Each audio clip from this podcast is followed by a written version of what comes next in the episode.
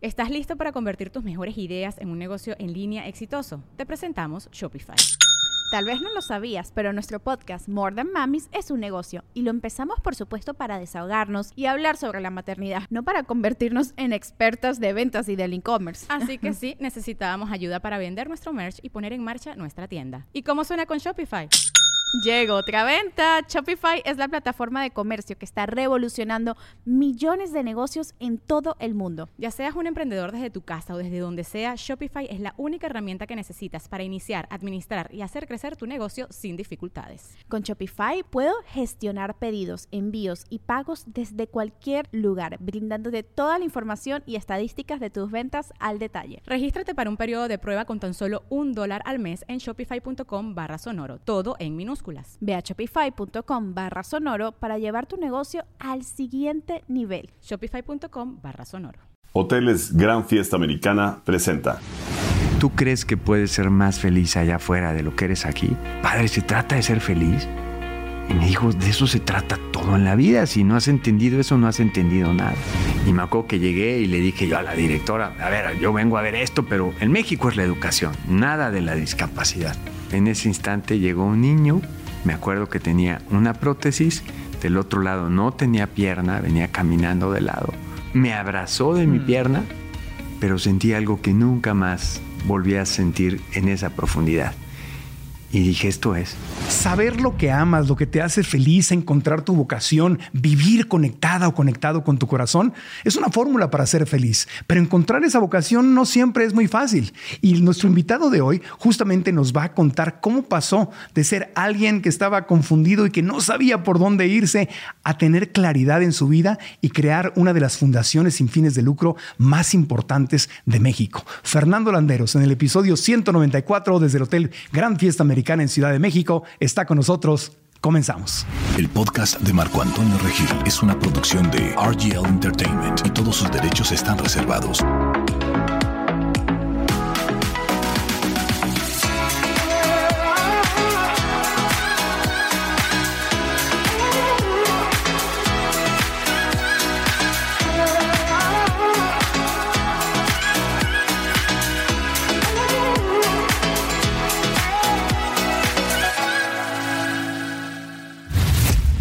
México Unido, Kilo de Ayuda, Programa Lazos y Teletón.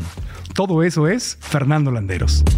Fernando es licenciado en Derecho y estudió filosofía en Harvard. Tiene una maestría en Humanidades en la Universidad de Anáhuac y es doctor honoris causa. Logró poner en pie el sistema de rehabilitación infantil más grande del mundo. Dio vida a la Universidad Teletón, al Centro de Autismo y el Hospital de Oncología, que es el primer y único centro especializado en el tratamiento para niños con cáncer en México. Gracias a la incansable labor de este hombre y su equipo, la cultura de ayuda a través de fundaciones ha crecido de manera exponencial en México y otros lugares de América Latina un ser humano con propósito de vida muy claro, muy definido, que ha encontrado en el servicio la mejor de las vocaciones. Fernando Landeros está en el podcast. Mi querido Chovy, bienvenido al programa. Encantado de estar aquí, mi Marco. Oye, 24 centros de rehabilitación, hospital infantil, centro de autismo, eh, la Universidad Teletón, Fundación México Unido, Fundación Lazos. Eh, este, eres papá de tres hijos, buen, buen, buen esposo, buen hijo. Eh, ¿A qué horas haces todo esto? Porque aparte todo te sale bien, mi chovi. Ay, qué amable eres, mi Marco. Estaba pensando, dije, es como el rey Midas del altruismo. Es como lo que tocas te funciona bien y, sale muy bien. Pero ¿a qué hora haces todo esto, mi chovi? Bueno, la verdad, Marco, es que me soy, eh, como dice mi esposa, soy de cuadrícula chica. Muy enfocado. Sí, muy enfocado. Tengo mi agenda todos los días, mi horario, mido los tiempos, porque mm, literalmente si no lo hago bien, se me, se me va a la vida. Decía una frase que aprendí de chiquito, decía, guarda el orden y el orden te guardará. Ok. Entonces, creo que guardo el orden, porque si no me vuelvo loco. Mucho, mucho. Y le das espacio a tu familia y a tus amigos, ah, pero todo dentro de, dentro de un orden. Eres Eres eres súper enfocado. Y la, te agradezco que estés con nosotros. Y la razón por la que yo dije, quiero invitar a Fernando, a Chovy, a que esté con nosotros, es porque eh, encontrar nuestro propósito de vida es algo muy importante tú lo tienes, en este momento lo tienes muy claro. Y por eso puedes hacer todo lo que haces, ¿no? Porque tienes una inspiración, te levantas con claridad a hacer lo que amas. Pero no toda la gente está ahí. Mucha gente, especialmente hoy después de, o con esta cola todavía de la pandemia que tenemos, se ha dado cuenta de eso, ¿no? Hay gente que no quiere regresar a trabajar en México, en Estados Unidos. En Estados Unidos le dicen The Great Resignation, ¿no? La, la gran renuncia, Sí, sí, sí. donde la gente no quiere regresar a trabajar porque se dio cuenta que no le gustaba lo que hacía. Ah.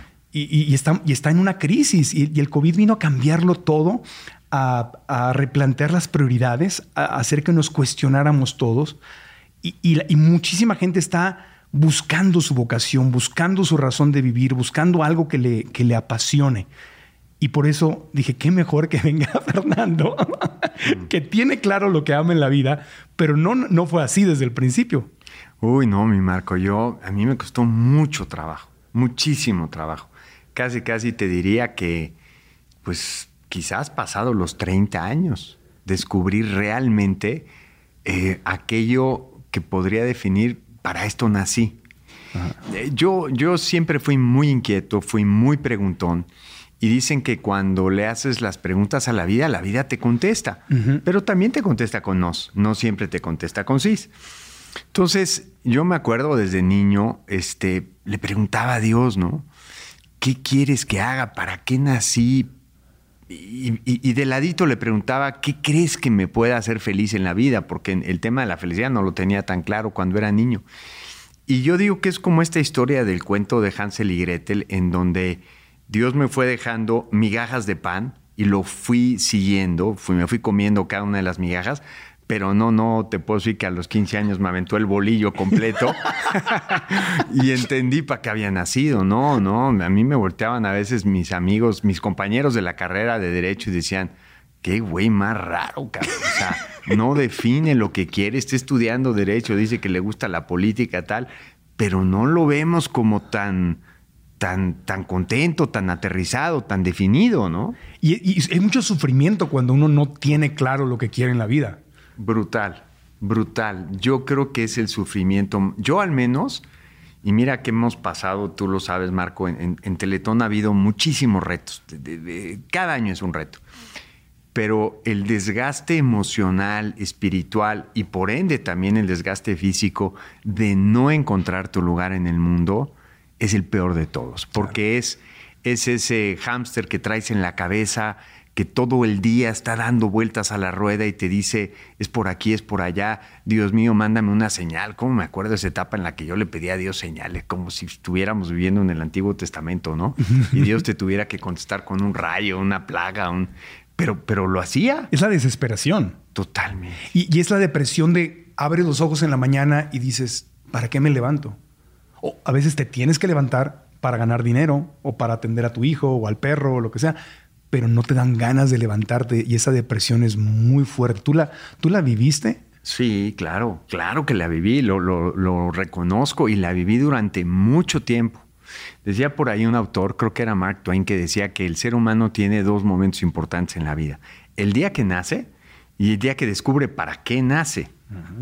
Si tú no descubres ese propósito de vida que algunos le llaman vocación, sentido de la vida, propósito, etcétera, estás, estás como pez, pero fuera del agua. estás, estás viviendo a un 10%, a un 15%, pero no, no estás en tu total plenitud. Eh, no tienes una razón para levantarte, una razón para descansar, una razón para, para sacarle jugo a toda tu vida. Eh, la buena noticia es que aunque nos tardemos, al que pregunta, Dios y la vida le contesta. Así se, sí se puede descubrir. Porque la gente está ahorita en esto, que no quiere regresar a trabajar, está cuestionándose todo, no está motivada. Eh, el COVID aparte vino a... Todavía está, está presente, ¿no?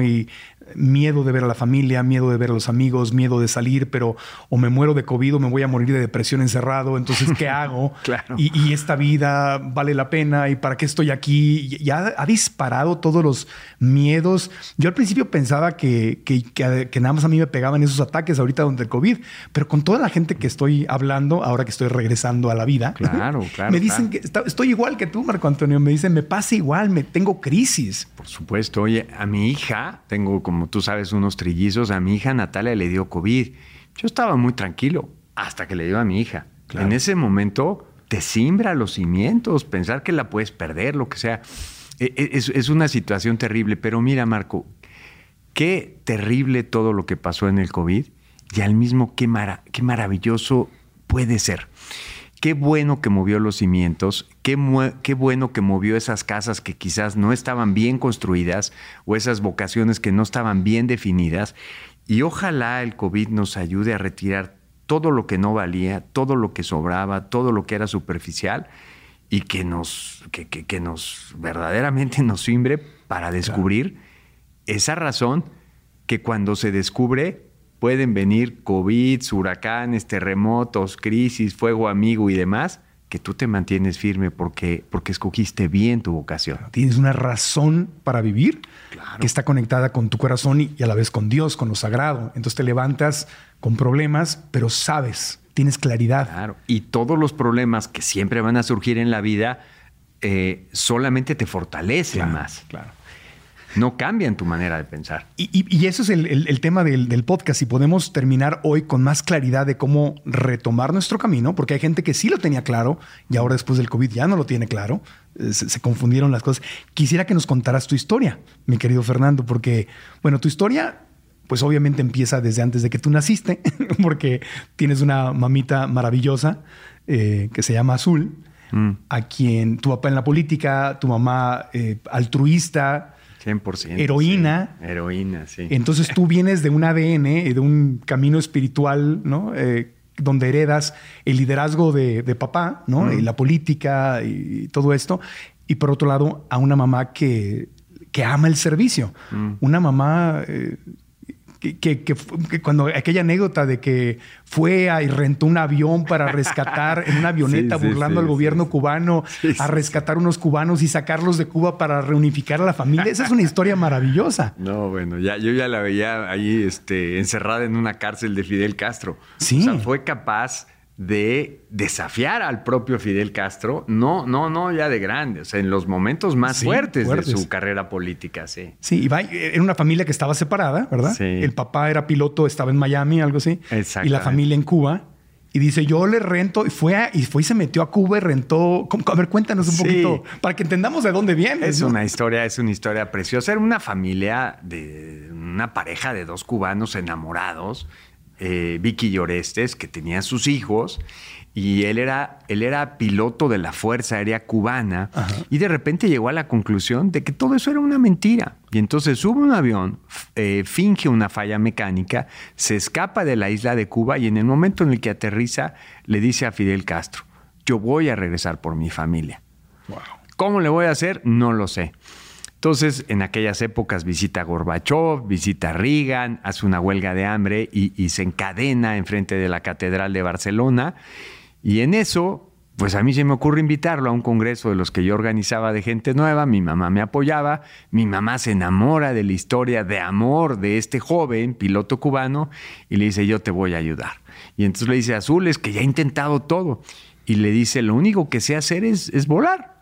Ah, bueno, pues así lo arreglamos. Entonces yo te consigo una avioneta que pueda volar máximo a tres metros sobre el nivel del mar para que no te detecten los radares. Yo voy con tu esposa, yo voy con tus hijos, los llevo a una carretera allí rumbo a Varadero, marco unas piedras con pintura naranja para que sepas dónde aterrizar. Les pongo sus camisetas naranjas a tus hijos y tú vas a volar, no te van a detectar los radares y vas a aterrizar ahí y ahí van, va a estar tu esposa y tus hijos. La historia es real, aterriza, rescata a su esposa, rescata a sus hijos y aterriza en una en Cayo Hueso, ahí cerca de la Florida, y recupera a su familia. Este, la historia no es cualquier cosa. Como a los 15 eh, días, otra persona trató de hacer lo mismo y fue derribado por un proyectil. Claro. O sea, no era cualquier cosa. No, y, y tu mamá, bueno, primero que nada, como estratega militar, tu mamá. Sí, tal cual. Pero aparte no fue nada más que patrocino el gasto del avión y que alguien lo haga, no. Ella fue y se metió a Cuba. Ella llevó a los niños. Cuando despegue esa avioneta y se va, ella se queda en Cuba. Sí, claro. Y a ella la pudieron haber agarrado y la pudieron haber metido a la cárcel. Teníamos, teníamos en aquel entonces un walkie-talkie, Marco. O sea, imagínate, las- Sí. de la prehistoria, ¿no? Ajá. Gigantesco. Y ella estaba ahí en la isla. Dios y, es- y desde allá, yo tenía uno en México. Le dije, mamá, no te vayas a meter en problemas. Porque más mi papá era muy ortodoxo y no le gustaban ese tipo de cosas. Y de repente me dice, mijito, la clave para saber si Orestes logró rescatar a su familia es, esta era la clave, bicicleta 1, bicicleta 2, llevo un vuelo cargado de amor. Y de repente, seis de la tarde, un sábado, me acuerdo que estaba, me, me había puesto a rezar, estaba yo ahí de rodillas frente a la virgencita del cuarto y empiezo a ir el boquito, que ya sabes, ¿no? Las señales. Bicicleta 1, bicicleta 2, llevo un vuelo cargado de amor. Wow. Había rescatado a su familia. Eso es heroico. Sí. Pero era una, es, es, que todavía a sus 84 años de enferma es una mujer llena de vida, apasionada, con un propósito de vida. Y lo mismo era mi papá, era, mi papá era una gente muy sencilla, de un pueblo muy sencillo de Aguascalientes, literal un pueblo guayabero, lo único que hay son guayabas. Este, güerito, porque era güerito de rancho, no por otra cosa, había franceses ahí. Y, este, y él, sin carrera, bueno, sin prepa, dice, yo voy a ser gobernador. Y regresa a los 50 años como gobernador. Sí, me tocaron dos papás con un ADN muy definido, con misiones muy claras y por supuesto eso me ayudó mucho en la vida. Wow, y, y tú podrías haber hecho lo más fácil, porque pues tu papá le fue bien, ¿no?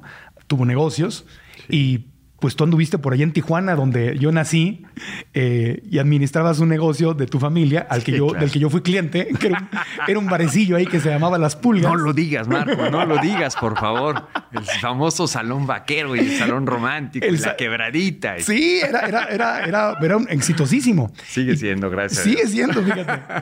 Y tú te fuiste a Tijuana, te, te vas a Tijuana a administrar el negocio de la familia y hablando claro, la mayor parte de los seres humanos hubieran dicho, oye, pues mi familia hizo lana, yo aquí estoy, hay chamacas, hay reventón, hay baile. Una me que imagi- otra, una me- que otra. Me imagino lo que veías ahí. Y dices, y dices, ¿y qué, qué te pasó ahí, Fernando? Es- ¿qué- ¿Cómo te sentiste? ¿Por qué no tomaste el camino más fácil, obvio y sencillo que era quedarte administrar el negocio de la familia? Es que, no, es que no me llenaba, Marco. Es que yo seguía sintiendo un vacío muy grande en mi vida. Mira, para que la gente tenga un poco el contexto y como platicábamos antes de entrar a la entrevista, a calzón A quitado. calzón quitado, sí. Yo desde muy niño, bueno, crecí en una familia, mi mami era muy católica, estudié en un colegio de los legionarios de Cristo, a quienes siempre les voy a estar agradecidos. Yo, yo no soy de los que habla mal de ellos, porque no tengo por qué hablar mal de ellos. Este, pero sin duda la formación te mete muchas inquietudes, ¿no? Y para mí una inquietud era tener la tranquilidad viendo a Dios eh, de frente, de decir, no me equivoqué, hice, hice lo que tú querías que hiciera en mi vida, ¿no? Pero esa, esa inquietud te mete en muchos problemas. Suena muy padre, pero te mete en muchos problemas, porque hasta que no encuentras el lugar preciso, vives muy infeliz. Y entonces intenté ser cura, no era mi vocación. A ¿Te los- fuiste a- ¿Fue cuando fuiste a Chile? me fui a Chile, me fui a Santiago de Chile y a los 10 meses me mandaron de regreso. Me te metiste al seminario y estabas no ahí? tanto, vivía en una, pero eran 11 curas y yo. ¿Y tú? Y entonces sí, yo me- cada día me ponía una corbata más brillante para resaltar con los hombres de negro que estaban ahí, porque como que yo no quería, o sea, el tema no es que yo quisiera, yo sentía que podía ser por ahí. Claro, querías, tenías un amor grande por Dios, una relación cercana y querías servir de alguna manera. Sí, sí, querías sí, encontrar si era por ahí. Sí, claro. Lo estabas forzando. Sí, lo forcé, acabé en el hospital quién sé cuántas veces, este, no era lo mío. ¿Pero de qué? ¿Te, te pegaban depresiones o Sí, o o sea, yo tristeza? no me sentía feliz. Un día, un buen sacerdote a quien ya murió, lo, voy a- voy a agradecer toda la vida. Llevaba yo 10 meses, había bajado quién sabe cuántos kilos, parecía una rata desplumada. Yo no estaba contento, pero sentía que estaba haciendo lo que debía, el famoso deber ser, ¿no? Claro. Y, en la iglesia te dicen, yo, yo estaba en la iglesia católica y también quise ser sacerdote, y te decían que el llamado y la vocación, Uf. y te hacían pensar que si no le hacías caso a ese llamado, era, eras como malo, eras ingrato, Infiel. infiel. Y poco generoso. Sí. Y entonces el tema de la poca generosidad, yo decía, no, yo sí soy generoso, ¿cómo chingados no voy a ser generoso? Yo sí soy generoso. Entonces era todos los días hacer más de lo que yo estaba llamado a hacer. Pero entonces un día el padre escribano, el tipazo, me decía mi regalón, que allá en Chile así le dicen a sus consentidos, a ver mi regalón, vamos a la biblioteca a platicar. Ahí voy, ¿qué pasó, padre? Te voy a hacer una pregunta. ¿tú crees que puedes ser más feliz allá afuera de lo que eres adentro? Y entonces yo con el discurso y el cassette ya perfectamente ensayado, padre, yo no vine a ser feliz, yo vine a ser feliz a los demás. Y entonces calladito, era un, había sido el jesuita, un español gigante, con unas manos, este, muy paternal, pero rudo al mismo tiempo. No, no me has escuchado. ¿Tú crees que puedes ser más feliz allá afuera de lo que eres aquí? Padre, yo no vine a ser feliz, yo vine a ser feliz a Dios, a servir a Dios, a servir a los demás, a servir. Y me acuerdo que ya la tercera como que dijo, este pelado no entiende nada, que si puede ser más feliz allá afuera. Y en ese momento, Marco, fue como cuando decimos, ¿no? Te cae un 20. Y le dije, padre, ¿se trata de ser feliz? Y me dijo, de eso se trata todo en la vida. Si no has entendido eso, no has entendido nada. Y me acuerdo, Marco, que lloré y lloré y lloré y lloré y lloré. Le dije, sí, claro que sí.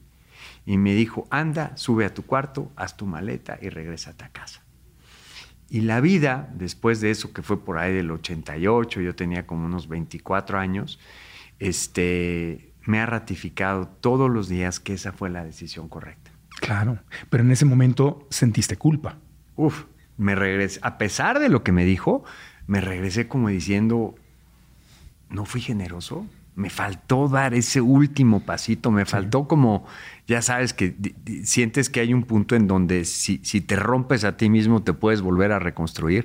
No, si me rompía yo acababa en el manicomio, que reconstruirme ni que nada, o sea, esto no funcionaba, ¿no? ¿Sentiste en algún momento que le estabas fallando a Dios o que estabas traicionando a Dios por no quedarte en el seminario en Chile? Sí, sí, por supuesto sí. Y tuve que seguir mi vida tratando de encontrar a otro Dios, un día literal, me acuerdo que estaba yo en un café en Ámsterdam solo, triste, desgastado emocionalmente, y brotó de mi corazón un grito que decía, que Dios me libre de Dios. Que Dios me libre de Dios. Que Dios me libre de Dios, porque era un Dios aprendido que no me estaba dando nada, no me estaba dejando nada y se había convertido en mi peor enemigo. Pero obviamente no era Dios, Marco, era mi cabeza, eran conceptos aprendidos, conceptos equivocados, conceptos distorsionados. Y entonces llegó la experiencia más maravillosa de mi vida. Me acuerdo que eh, de ahí volé a Praga, me perdí en una montaña, el Monte Petrino, y estando ahí, no me preguntes qué pasó, Marco, pero digo, lo, digo yo porque lo sé, lo viví, lo sentí, lo experimenté en cada poro de mi pie, en cada célula de mi cuerpo. De repente estaba yo sintiendo una, una luz, una plenitud, una paz, una serenidad, una certeza. Me acuerdo que traía mi cámara y decía, estoy en el cielo, caray. Empecé a tomar fotos había un, un, pordiosero con su armónica y un perro ahí este, eh, con el bote donde le, ponían las moneditas. Y había tres niños, como de siete, ocho años, que estaban tomados de las manos bailando eh, con la música de, este, de este señor que tocaba la armónica. Les tomé fotos, pero yo decía, estoy en el cielo. Llegué al hotel, empecé a ver mis fotos de la cámara y cuál es mi sorpresa, que los tres niños tenían alitas de ángeles en sus camisetas y unos aritos de santos este, en el frente. Yo no me había dado cuenta. Cuando lo vi dije, claro, estuve en el cielo. Esto es lo que he estado buscando toda mi vida. Este es el Dios al que he estado buscando toda mi vida. El Dios que es felicidad, que es plenitud, que es alegría. Que, es, que, es, que es indescriptible la dicha con la que puedes vivir. Aquel asunto de que vivimos en un valle de lágrimas, hay que enterrarlo. Podemos vivir el cielo en la tierra. Para mí, Marco, fue descubrir un cruce de dos cosas, dos coordenadas, la pasión y la paz. O sea, una paz que te permite ver a Dios y decir, estás orgulloso de mí, pero al mismo tiempo una pasión, una alegría, no era como la paz del monasterio, la paz del... Eh, era la paz, la paz llena de vida, llena de emoción. Llegué, me acuerdo perfecto y mira que ya estaba grandecito y dije, increíble. ¿eh? Yo me burlé de mucha gente que decía, es que no me he encontrado a mí mismo. Pues ahí estaba yo encontrándome a mí mismo a una tierna edad bastante avanzada. Y dije, ya estoy conmigo, ya estoy con Dios, ya puedo estar con alguien más. 7 de septiembre les platiqué a mi familia todo eso. Probablemente nadie me creyó. A los tres meses conocí a la que hoy es mi esposa y a los diez meses estaba casado. Wow. Cuando te encuentras a ti mismo, encuentras a tu pareja, encuentras la dicha plena de la vida. Wow. Entonces, la, la maravilla de esa diferencia, porque eso es súper importante, quisiera que lo subrayáramos, la diferencia entre el Dios aprendido, que nos enseñan con la mejor de las intenciones tal vez en la religión, este Dios de la obligación que te castiga, que, viene a- que va a venir a juzgarte como un, como un papá duro, versus el Dios del amor, de la libertad, de la alegría. Esos, ¿cómo puedes subrayar un poquito más esa diferencia? Claro. A ver, alguien podría decir que ha, te- que ha aprendido un Dios correcto. Ajá. Porque podría ser, Sí. ¿no? Yo les quiero enseñar a mis hijos un Dios correcto y que nunca tengan que reaprender o que nunca tengan que desaprender. En mi caso, no. Yo, a pesar de que, como te dije, tengo mucha gratitud por la escuela, yo sí crecí con estas ideas de tema a Dios que pasa y no vuelve. Y entonces te morías del miedo y decías, ¿cómo Dios me va a abandonar algún día de mi vida? No, no, no, no, tengo que estar atento a Él, ¿no? Era, era un estrés brutal, ¿no? Como esos dogmas, ¿verdad? Es mucho, muchos, no es, no es espiritual, sino es dogma, dogma, regla, regla, regla. Dice, hay un autor italiano que me encanta que se llama Pronsato, Alessandro Pronsato, que dice, Dios nunca te va a encontrar en las ideas de los demás. Las cuerdas de tu guitarra son solo tus cuerdas y solo Dios sabe y puede tocarlas. Entonces, eh, es como si, si dos mil personas te dicen, fíjate, una manzana sabe a esto, al otro, tal, tal, es verde, roja, es tal. Dale una mordida. Hasta que no le das una mordida, hasta que no le das una mordida, perdón la expresión, a Dios y a la vida, no sabes qué significa para ti. Y entonces yo de repente me encontré muy humano, más humano que nunca. Pues tú, tú me has visto en, lo- en los Sí. teletones, en mi vida. O sea, no, no me considero ningún santo, ningún monje, ni nada por el estilo. Soy un cuate apasionado que tiene mucho que aprender, pero plenamente vivo, plenamente feliz. Y, y- y- y- y no me siento un verdugo retirado, o sea, este, un hombre triste que está dando penas por la vida. Pero al mismo tiempo, tengo una razón para levantarme todos los días y una razón para dormir feliz y a- Claro. a- ahora sí que a, este, a mis anchas, porque me siento muy en paz con lo Muy que hago, paz. Marco, muy en paz. Si buscas el lugar ideal para tu estancia en la Ciudad de México, tengo para ti la opción perfecta. El hermoso hotel Gran Fiesta Americana Chapultepec, que te ofrece todo. Máxima comodidad en cualquiera de sus 203 habitaciones y 14 suites de lujo. Hermosos salones para convenciones y talleres. El restaurante Azur con la mejor comida mediterránea. E inigualables vistas directo al bosque y castillo de Chapultepec. No esperes más y haz hoy mismo tu reservación en www.granfiestamericana.com. Repito, www.granfiestamericana.com y ten la mejor de las estancias en la hermosa Ciudad de México. No, no te podría definir como un santo por ser un hombre perfecto, ni mucho menos. Pero eh, yo lo que he escuchado de maestros espirituales muy avanzados de diferentes tradiciones eh, coinciden siempre en que el camino a la santidad es el servicio. Bueno, Madre Teresa lo decía, ¿no? Eh, Dentro del catolicismo. Y pues bajo ese parámetro sí te podría considerar que estás bastante, vas por muy buen camino. Ah, mi Marco, gracias. porque, porque eres un hombre que te mueve el servicio, que tu objetivo es el servicio y ahí es donde encuentras tu razón para vivir, ¿no? Claro. No lo encontraste en, ah, voy a multiplicar eh, los negocios de la familia. No fue ahí, que habrá gente que tiene ahí su, en el, su vocación. vale, sí. Y se vale, todo se vale, claro, claro. claro. Se vale, hay gente que puede meterse un monasterio y ahí es feliz. También, claro. Pero el tema es que tú encontraste tu razón de vivir en el servicio. Yo te veo con el amor, con el cariño, con, con la... A veces tienes a 20 mil asuntos encima y te veo con la paz que ves a un chiquito de Teletón, una chiquita de Teletón y los ves a los ojos y los escuchas como algo sagrado, como algo único. Yo cada vez que veo eso, para mí es una gran lección, Fernando, porque digo, wow, tiene la capacidad de poner una pausa a todo el ruido de la carreta para estar ahí presente con ese chiquito con todo el amor y lo ves como lo más sagrado que puede existir en ese momento. No hay nada más. Pues sí, es que dicen por ahí que el bien no hace ruido y el ruido no hace bien. Al final, todo lo demás de mi vida, Marco, son, son los medios para cumplir con mi propia vocación, pero, Sí. pero mi vocación la tengo muy clara. Voy a un CRIT, estuve ayer, y, y- y se me desenrollan los calcetines, igual que hace 25 años. Y voy al hospital de cáncer, este, y lo mismo. Este, además, fíjate, le agradezco a Dios porque tanto en el tema de la discapacidad, que a veces tiene que ver con la, fuerza física, con la fortaleza física o la habilidad física, bueno, pues ya pasé por tres cirugías, ya sé lo que es sentir una columna que se dobla, ni remotamente cercano a un niño, pero hay segundos en donde la vida te permite saborear el dolor de los demás y hacerlo tuyo, ¿no? Cáncer, pues tú sabes, ya son dos cánceres, ¿no? Dos veces has superado el cáncer, mi chavo. Dos veces. Y esta todavía no canto victoria, pero ahí voy. Oye, pero estás muy bien. Pues me siento bien, me siento entero, me siento, me, me siento fuerte, ¿no? Este, y como dicen por ahí, si el cáncer es la enfermedad de la duda, pues se resuelve con la certeza de saberte amado, de sen- sentirse querido. Entonces yo tengo a mis hijos, tengo a mi esposa, tengo a mi familia, tengo a gente que quiero como tú y que admiro, la familia Teletón. Todo para mí es una razón para levantarme, ser feliz y, y- y- y- y darle para adelante. Ahora, el servicio.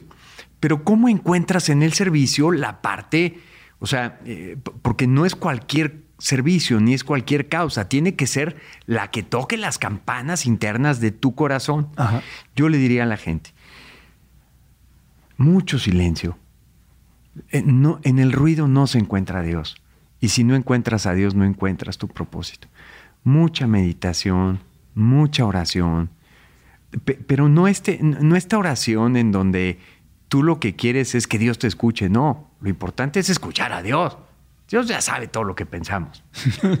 Dios ya sabe, no, no le tenemos que repetir. ¿no? Yo veo de repente esta gente que se sienta en las iglesias o se arrodilla y ¡puf! con el látigo atrás y habla y habla. Digo, ¿cuándo van a escuchar a Dios estos hombres si no dejan de hablar? Sí. Escuchar a Dios. Sin no Por- estar pidiendo y pidiendo. Es Diosito, dame. Diosito, dame más dinero. Diosito, dame más. Diosito, la que me gusta. Diosito, esto. Dios, dame. Es como si fuera como cajero automático, ¿no? Oye, dame. Claro, pero además Dios sabe lo que necesitamos. Claro. Dios sabe mejor que nosotros lo que necesitamos. Entonces, déjalo que Él te sorprenda, déjalo que Él te diga por dónde. A mí el tema de la discapacidad, Marco, no me gustaba. Mi mamá se había dedicado a eso y, y yo decía, no, yo trabajo con los líderes de México y mis congresos de gente nueva y, y yo voy a... Y, pasé de ser el líder al, al servidor. Y, y lo que te choca, te checa. Muchas veces lo que no te gusta, lo que te cuesta trabajo, es justamente en donde en el momento en el que te echas el clavado, dices, de aquí soy, y ahí soy. Sí, bueno, me acuerdo, eh, entre, lo, entre las cosas tan bellas que has creado en México fue eh, el kilo de ayuda, Mm. que me acuerdo que lo anunciábamos en, ¿Te en, en Atina del Precio y levantamos Atina muchos del- kilos, ¿sí? sí, Se sí. construían escuelas, le daban eh, mejoras a las escuelas, pero los mismos papás trabajaban y se les daban kilos de arroz, de frijol, todo. y luego tenías el, el programa Lazos, que todavía existe, Todavía, sí. Patrocinabas a niños para la educación, Sí. que eso fue antes de Teletón. Y yo me acuerdo Sí. que tú querías hacer un Teletón, pero no por la discapacidad, tú querías hacer un Teletón por la educación, Por la educación. para que los niños de Lazo se de repente se multiplicaran. Claro. Y tú querías tu Teletón por la educación. Y estaba necio y estaba terco. Y, y- y- y también es una causa súper importante. Es que, es que hay causas que llenan la mente, como Ajá. es para mí la educación, y son mi pasión intelectual. Y estoy convencido, el, solamente este país va a cambiar cuando hay una revolución educativa. Pero hay causas que llenan el corazón. Y un día que estaba yo, yo no sabía que yo iba a nacer con una discapacidad, mi mamá no me había contado la historia todavía. Estaba yo en un IRRI, un Instituto de Rehabilitación Infantil en Chile, y me acuerdo que llegué y le dije yo a la directora, a ver, yo vengo a ver esto, pero en México es la educación, nada de la discapacidad. Y yo por andar de hablador, en ese instante llegó un niño, me acuerdo que tenía una prótesis, del otro lado no tenía pierna, venía caminando de lado. Niño muy chiquito, cinco años. Mm. Caminó hacia mí, me abrazó de mi Mm. pierna, volteé hacia abajo con horror con horror. Dije, ¿qué es esto?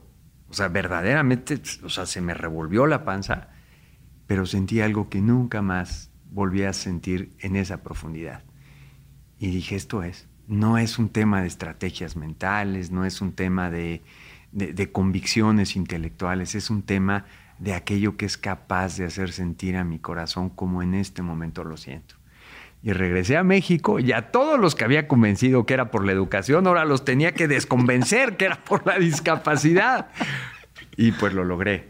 Y lo, y Hicimos nuestro primer teletón en el 97. En 1997. Recuerdo que íbamos por un centro de rehabilitación y se acabaron inaugurando dos. Guadalajara y, y Ciudad de México. Pero dijiste algo ahí ¿Tu mamá te dijo que tú ibas a, tuviste peligro de haber nacido con una discapacidad? Sí, y me lo dijo después de que yo había este, empezado el Teletón. Empezado el Teletón. O sea, Teletón es en el 97, se hace el primer evento. Y en el 99 inauguramos el primer CRIT. Sí.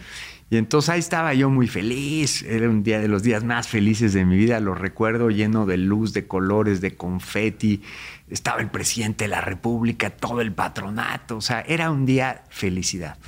Y en eso termina el evento y mi mamá que andaba por ahí, este, pues donde manda capitán o gobierna marinero, y entonces eh, mi hijito levanta dos sillas del piso que tengo que hablar contigo.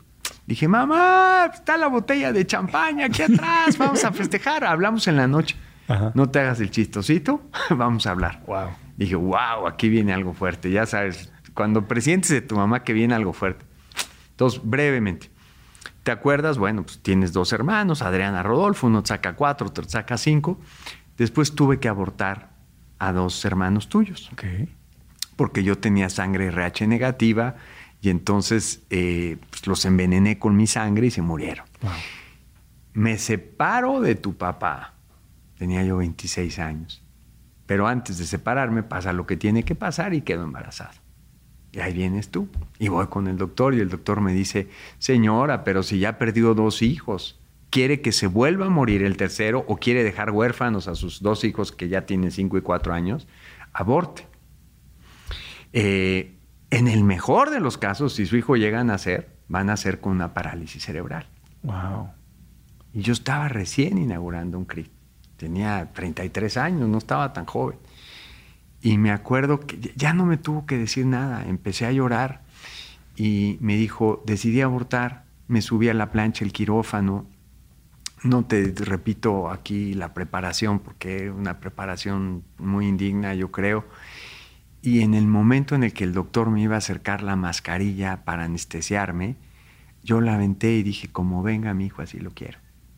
Así lo quiero.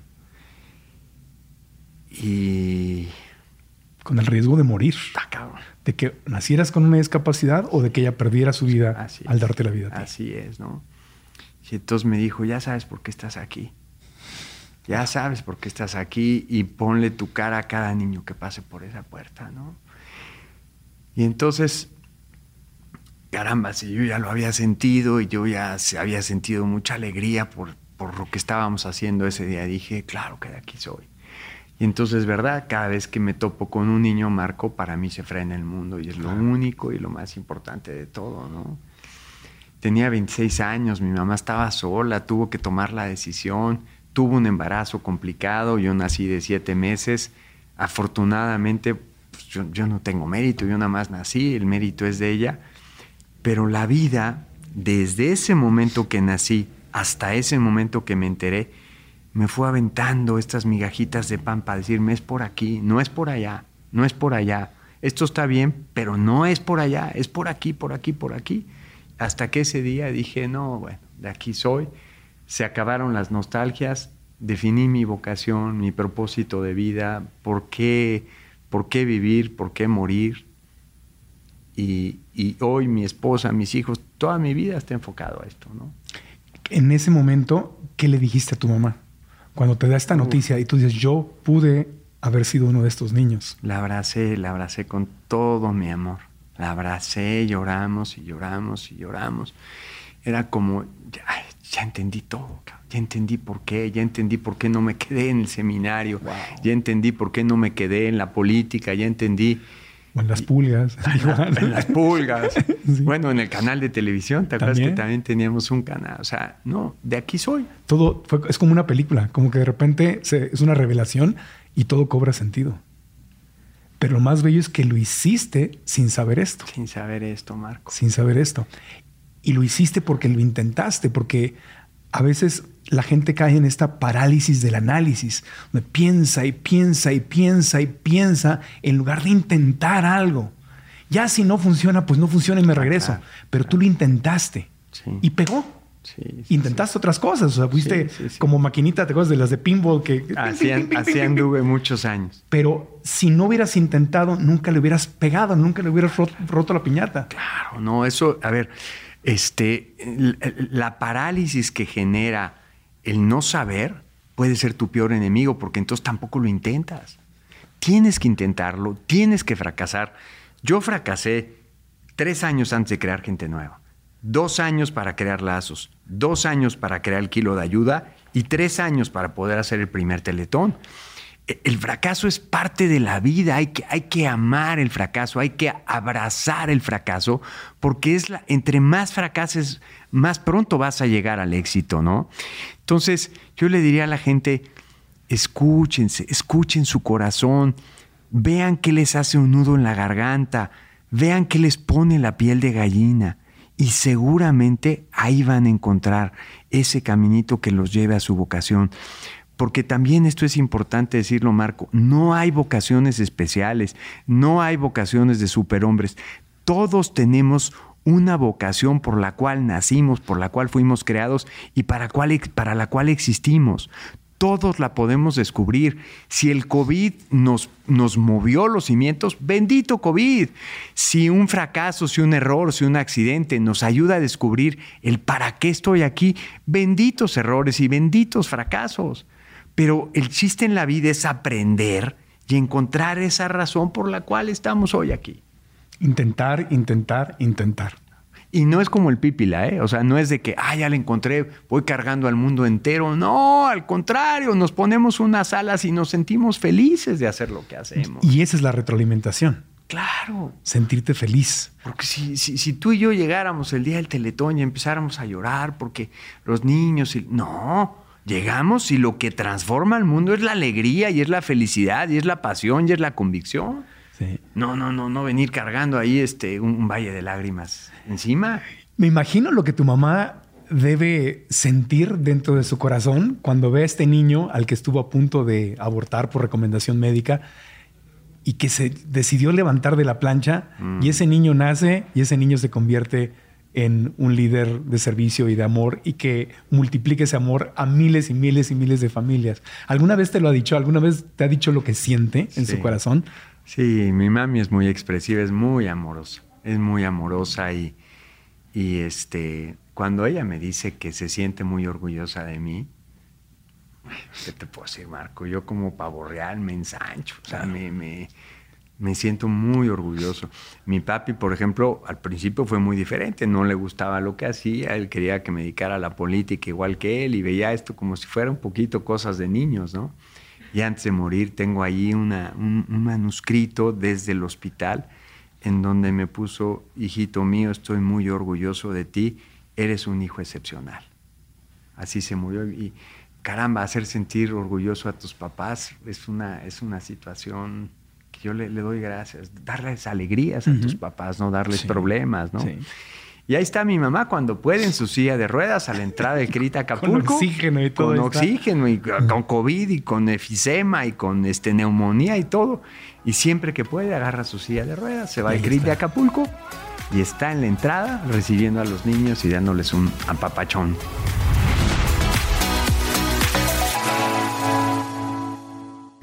A jugar las deudas, el dinero, el banco, el abogado, lotería. Puede ser que veas tu bienestar financiero como un juego de niños, pero en realidad es un juego donde te conviene aprender cuáles son sus reglas y lograr que juegue a tu favor. Yo quiero ayudarte en este proceso y por eso he creado esta masterclass gratuita para ti, en donde vamos a descubrir juntos los pasos que te pueden ayudar a crear tu bienestar financiero. ¿Qué vas a aprender en esta clase? ¿Cuál es la mentalidad que te puede llevar a vivir en la pobreza? ¿En la clase media o en la riqueza? ¿Cuáles son los pensamientos limitantes que te hacen creer que el dinero es algo malo o que es difícil de obtener? ¿Cómo puedes salir de ese estado donde quizá trabajas y trabajas y trabajas para apenas lograr a que te alcance a terminar el mes? Esta clase es gratis y lo único que tienes que hacer es dar clic aquí y registrarte. Venir a esta clase es una gran inversión porque es algo que no nos enseñaron en la escuela. Así que haz clic aquí y te espero. Inscríbete gratis en marcoantonioregil.com diagonal 2021.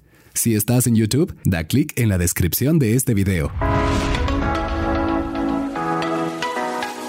Otra de las cosas que no puedo evitar eh, tocar porque son parte del seguir tu vocación es que uno podría pensar, oye, si me conecto con Dios, me conecto con el corazón, me conecto con el servicio a través de una organización sin fines de lucro, a través de una empresa privada, a través del gobierno, a través de la iglesia, donde sea, y sirvo a Dios y hago lo bueno y ayudo, pues me va a ir muy bien.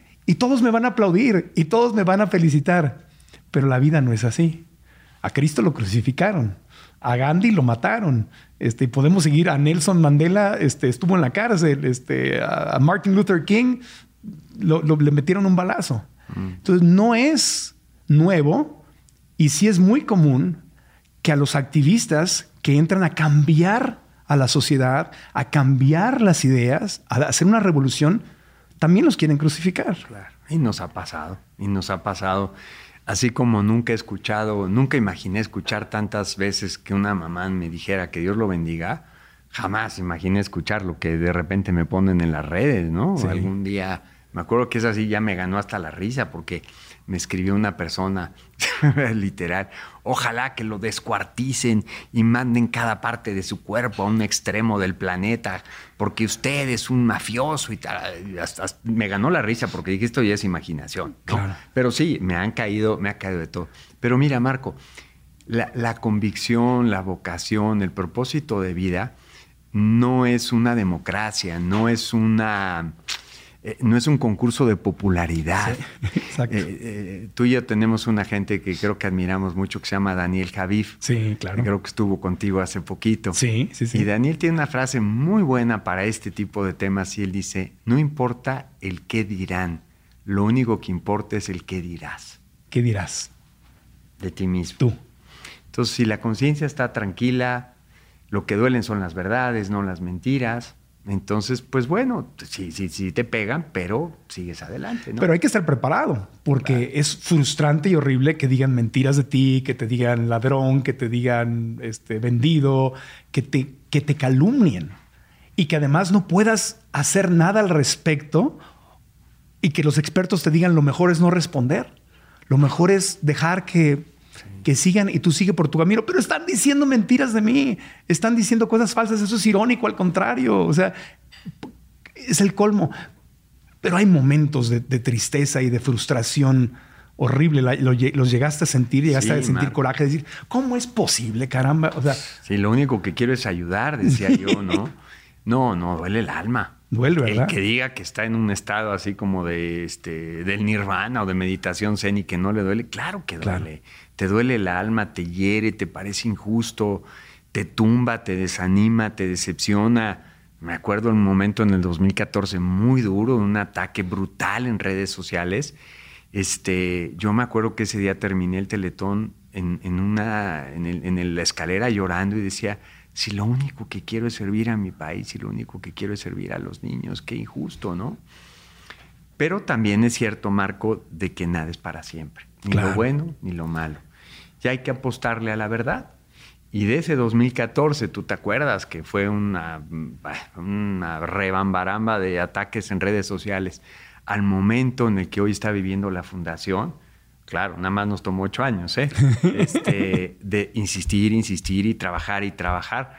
Este, caramba, hay una diferencia brutal y hay que apostar por la verdad. La verdad se abre camino y la verdad muchas veces se defiende sola aunque hay que darle un empujoncito. Y como líder, eh, que sigues a tu vocación y que sigues a Dios y que sigues a tu llamado, tienes, es importante estar preparado para esto. Claro. Porque no todo van a ser aplausos.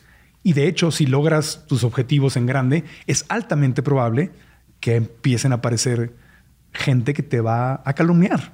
Yo diría casi, casi, Marco, que es 100% seguro. Garantizado, ¿verdad? Sí, garantizado. Sí, garantizado. Entonces hay que meterlo en el presupuesto de la vida, hay que saber que así es. Es que así es. Hay que calcularla. Es que así es, ya, ya está dentro, ya está dentro. Hoy es esto, hoy estamos pasando una etapa especialmente luminosa en la fundación y me siento muy feliz, Sí, pero quizás mañana no. Claro. Entonces hay que entenderlo, hay que vivirlo así, hay que ofrecerlo. O sea, esto no es una conspiración del mundo de Dios contra ti. Nada, la vida te está poniendo a prueba si, de ver- si eres de de veras y si tienes ganas de de veras o si te vas a torcer al primer, al primer este, eh, vendaval, ¿no? Claro. Pues nada, como los bambús, nos doblamos, pero no nos quebramos. no nos quebramos. Mi querido Chovy, te agradezco muchísimo esta conversación. Eh, algo que no te haya yo preguntado y que puedas aportarle y con ese gran corazón de servicio que tienes, visualizar a la gente que puede estar viendo este podcast o escuchando este podcast y que está en una pérdida, en una depresión, eh, que siente a veces hasta ganas de quitarse la vida o no, en- no encuentra de dónde agarrarse para seguir adelante y no, no encuentra, no encuentra tracción en su vida. Es el lugar en donde tú has estado, en donde yo he estado. ¿Qué le dirías si lo visualizara, estuviera frente a ti esa persona que está desesperada? ¿Qué le dirías? Yo le diría que se que en su interior, en su silencio, en la, en la soledad de su corazón, eh, busque a Dios. E- En la vida hay muchas teorías, hay muchas, eh, muchos autores de superación personal, eh, grandes gurús, este, senseis, pero Dios es el más grande. Que encuentren a Dios, que se enamoren de Dios, que se dejen sobre todo abrazar por Dios. Cuando sientes el abrazo de Dios, llevas más de la mitad del camino resuelto. Este, Dios no es una teoría, no es un libro, no es una frase bonita, es alguien personal, vivo, que te conoce, que te hizo, que sabe para qué naciste y Él tiene todas, absolutamente todas las respuestas a todos tus miedos, a todas tus inquietudes y a los más profundos deseos de tu vida. Y si pudieras viajar en el tiempo y ver a, a tu mamita en ese lugar donde tomó la decisión de, de permitirte vivir y jugarse la vida, a esa mujer, 24 años me dijiste que tenía, ¿no? Mm, 26 años. 26 años. A esa mm, azul, ¿qué le dirías? Uy, de rodillas le daría las gracias. De rodillas le daría las gracias porque yo sé lo triste, lo- la soledad, el abandono que vivía esos 26 años. Sé su fragilidad y sé la fragilidad con la que tomó esa decisión. De rodillas le daría las gracias todos los días de mi vida. ¿Cómo, cómo sería? ¿Cómo articularías esas gracias? ¿Qué, qué le dirías? Mamita, imagino que se lo has dicho muchas veces, Sí. pero Ay, mamá, te amo. Gracias por tu amor. Gracias por tu valor. Gracias por siempre transmitirme es- esa- esas ganas de vivir, esas ganas de luchar. Gracias por tu fe en que cuando estás de la mano de Dios siempre van a pasar cosas buenas. Gracias por, por haberme salvado la vida y haberme descubierto el sentido de mi vida. Eso le diría. Y al pequeño Fernando, a ese chiquito que nació y que no sabía por dónde, y que le decían que era raro, porque- y que tuvo el valor de no rajarse y seguirle, seguirle buscando hasta que lo encontró, a ese niño que vive en ti, que existe, a él qué le dirías. Le diría que no hay nada más importante que encontrar al, al Dios amoroso eh, en el momento más temprano de tu vida, ¿no? Y ese Dios solamente lo encuentra uno, no, no lo aprende de los demás, lo encuentra uno en su corazón. Eh, yo, yo estaba lleno de ideas, estaba lleno de conceptos, estaba lleno de pensamientos, pero estaba muy vacío de Dios, Marco, y me tardé mucho en encontrarlo. Recuerdo que en esos momentos de veras, de, de- de locura personal, un amigo me dijo, entre más en tu mente, menos en Dios. Wow. Entre más en tu mente, menos en Dios. Es aquí abajo. Eso lo hubiera querido que alguien me lo dijera a los 12 años, a los 13 años, a los 14 años, porque mira que la pasé mal y me tardé mucho en encontrar a ese Dios. Sí, o sea, la, la relación con Dios no es razonada. No. No son conceptos, no son dogmas, no son reglas. Es en, es en el corazón. Es, en, el amor, corazón. en el servicio, en la compasión. Sí, por supuesto. Ahí es. Es, es- Dios sabe la forma de tu corazón y sabe cómo meterse a tu corazón. O sea, Dios no llega a ti por un esfuerzo brutal que hagas de oración, de meditación. No, déjate invadir por Dios. Déjate abrazar por Dios. Calla tu mente, dile, ya cállate.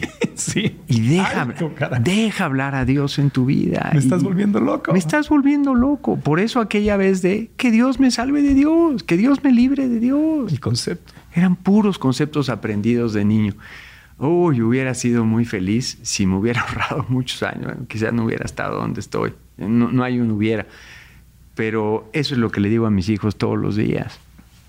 Les estoy terminando de escribir un libro con todas estas ideas para ahorrarles mucho sufrimiento, para que se conviertan en entendedores de la vida, para no sufrir. Gracias, mi querido Fernando, eh, por compartir todo esto, por inspirarnos, por siempre darnos luz, darnos tu corazón. Y yo, a nombre de todos, le digo gracias a Azul por haberte dado la vida, a Dios por haberte tocado y inspirado tu corazón, a ese niño que te abrazó en, en Chile, ¿fue? que te, que- Sí, que te sí, inspiró a, a crear Teletón. Y gracias a todos los que han tenido que ver, patrocinadores, donadores, a toda la gente que de una u otra manera, televisoras, estaciones de radio que han creído en tu liderazgo. Porque yo siempre lo digo, estamos acá y yo creo que hablo, no, bueno, no puedo hablar por todos, pero es lo que siempre escucho, creemos en ti, te tenemos confianza en ti, que eso es lo más difícil de tener en un México donde nos sentimos tan traicionados, en un mundo, porque Estados Unidos está igual, donde hay poca credibilidad en las instituciones, poca credibilidad eh, en los políticos, poca credibilidad, entonces dudamos, dudamos.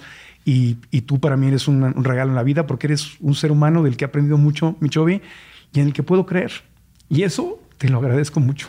Ay, mi Gracias por ser quien eres, amigo. No me digas eso, sabes lo que te quiero, lo que te admiro, eh, lo importante que eres en mi vida, lo importante que eres para, la, para los niños, para Teletón, y siempre tendré fijo, una, una profunda admiración y cariño por ti, Marco. Gracias, te, quiero mucho. Yo a ti.